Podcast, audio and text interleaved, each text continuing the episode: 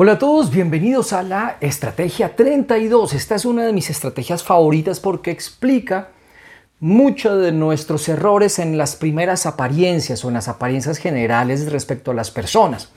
Esta estrategia se llama domina mientras finges sumisión y nos habla de algo, de la estrategia pasivo-agresiva para conquistar el poder. Y aquí quiero hacer una claridad. Robert Greene nos ha dicho que la estrategia pasivo-agresiva genera, resistencia. Pero quiero hacer una claridad. La estrategia pasivo-agresiva genera resistencia cuando respondemos de manera pasivo-agresiva. Es decir, cuando somos víctimas de un ataque, cuando somos víctimas de, algún momento agresivo, pero no reaccionamos de forma directa, sino que reaccionamos de forma taimada, solapada, aparentando que nada pasó decir con hipocresía. Sin embargo, Robert Greene nos hace una precisión. La forma pasivo-agresiva de llegar al poder es la forma privilegiada y para ello nos da varias razones. La primera es que no parecemos una amenaza aparente.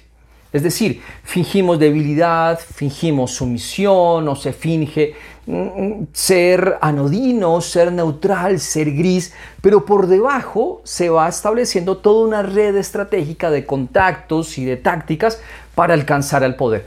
Y quiero ilustrarlo con dos imágenes o con dos personajes de la ciencia ficción.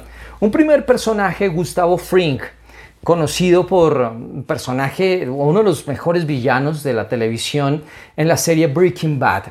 Y era un hombre que aparentemente vestía de colores que pasan desapercibidos, color amarillo, era dueño de un negocio de pollos, pero era un narcotraficante, era un lavador de dinero y era un criminal despiadado que detrás de una fachada de ser una buena persona, de ser un filántropo que donaba grandes causas, se movía allí un criminal de primera línea.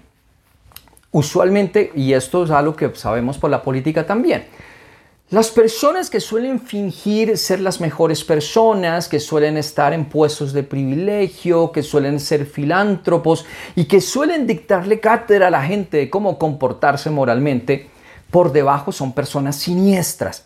Claro, no quiero generalizar y que pienses que tu vecino, que es una buena persona, probablemente sea la persona más malvada del mundo.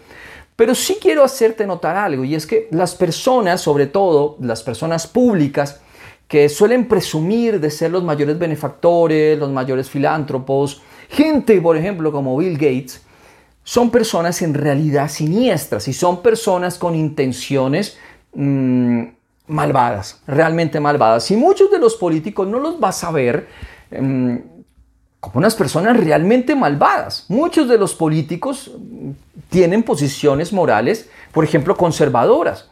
O si no son conservadores y son de una línea izquierda, tienen posiciones eh, morales de señalar virtudes, que es la forma de conservadurismo que tienen las personas de izquierda. Ambos son morales en sus vías diferentes. Ese es un primer ejemplo. Otro ejemplo es la famosísima escena de la película El abogado del diablo, donde el personaje interpretado por Al Pacino, que se llama John Milton, en honor al gran poeta que escribió este libro mm, que nos habla acerca de El paraíso perdido, John Milton dice lo siguiente, no tienes que ser tan vanidoso, no tienes que ser tan orgulloso.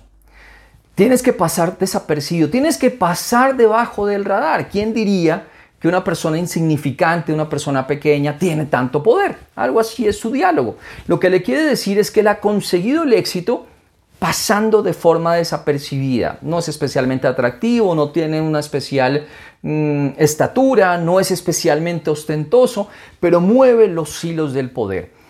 Y esto tiene una lógica muy interesante que ya hemos visto en las más recientes estrategias, y es que ir demasiado directo hacia el poder, haciendo demasiado escándalo, hace que te vuelvas un blanco fácil y hace que generes fricción entre las personas. Hace que las personas rápidamente te descalifiquen y te cortan las alas y quedas sin opciones muy temprano, te sacan del juego muy temprano. Así que es mejor fingir ser inofensivo, ser de alguna manera sumiso, aparentar ser una persona Mm, acá dice que el, camuflaje preferido de estas personas es el camuflaje, mm, el de la persona supuestamente más moral, la persona más moral. Entonces, es importante que tengamos presente un ejemplo, también un ejemplo histórico. Gandhi. Gandhi realizó toda su revolución fingiéndose una persona tremendamente pacífica, bueno, quizás no fingiéndose, aparentando ser una persona completamente pacífica. Hay muchas biografías que nos hablan sobre el lado oscuro de Gandhi, un lado oscuro sobre todo en la parte sexual, pero al menos en la parte estratégica de una persona que mostraba pasividad.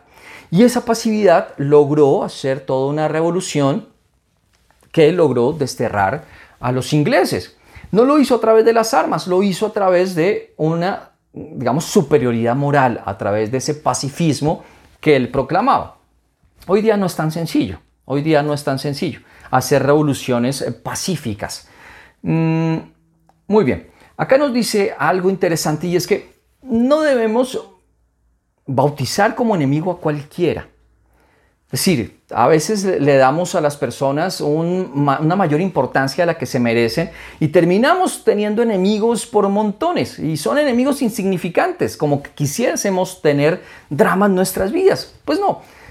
Aquí Robert Greene nos dice, tienes que hacerte un poco más fuerte, una piel más fuerte frente a las críticas, frente a, las indirectas, frente a las acciones directas de tus rivales y tienes que en, todo conservar esa diplomacia, conservar las formas. Esa es la manera más inteligente que tenemos de escalar en, la, en esa escalera, en, esa, en ese camino hacia el poder. No haciéndolo los más sensibles, los que más nos afectamos, sino negociando con nuestros enemigos, teniendo las puertas abiertas y como dice en el libro de Mario Puzo, El Padrino, siendo gente razonable, siendo gente razonable. Mm, nos dice acá una frase que a mí me parece muy interesante. La agresividad pasiva es diabólicamente eficaz como estrategia.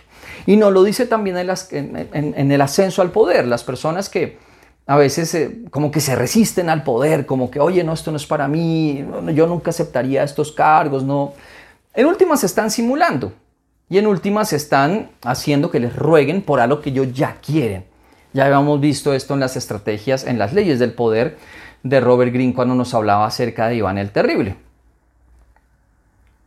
No seas una persona hipersensible a los comentarios. Crea una capa de inmunidad frente al sarcasmo, la ironía, la crítica de las personas. No seas tan susceptible a esas cosas. Necesitas tener una piel gruesa. Eso es lo que te va a permitir sobrevivir. Si eres demasiado susceptible, probablemente el juego, el juego del poder o el juego de ascender no sea el juego para ti. Te lo digo sinceramente. Y bueno, esa es. Nos falta ya una. Ya casi terminamos por fin. Un gran saludo a todos. Nos vemos a la próxima.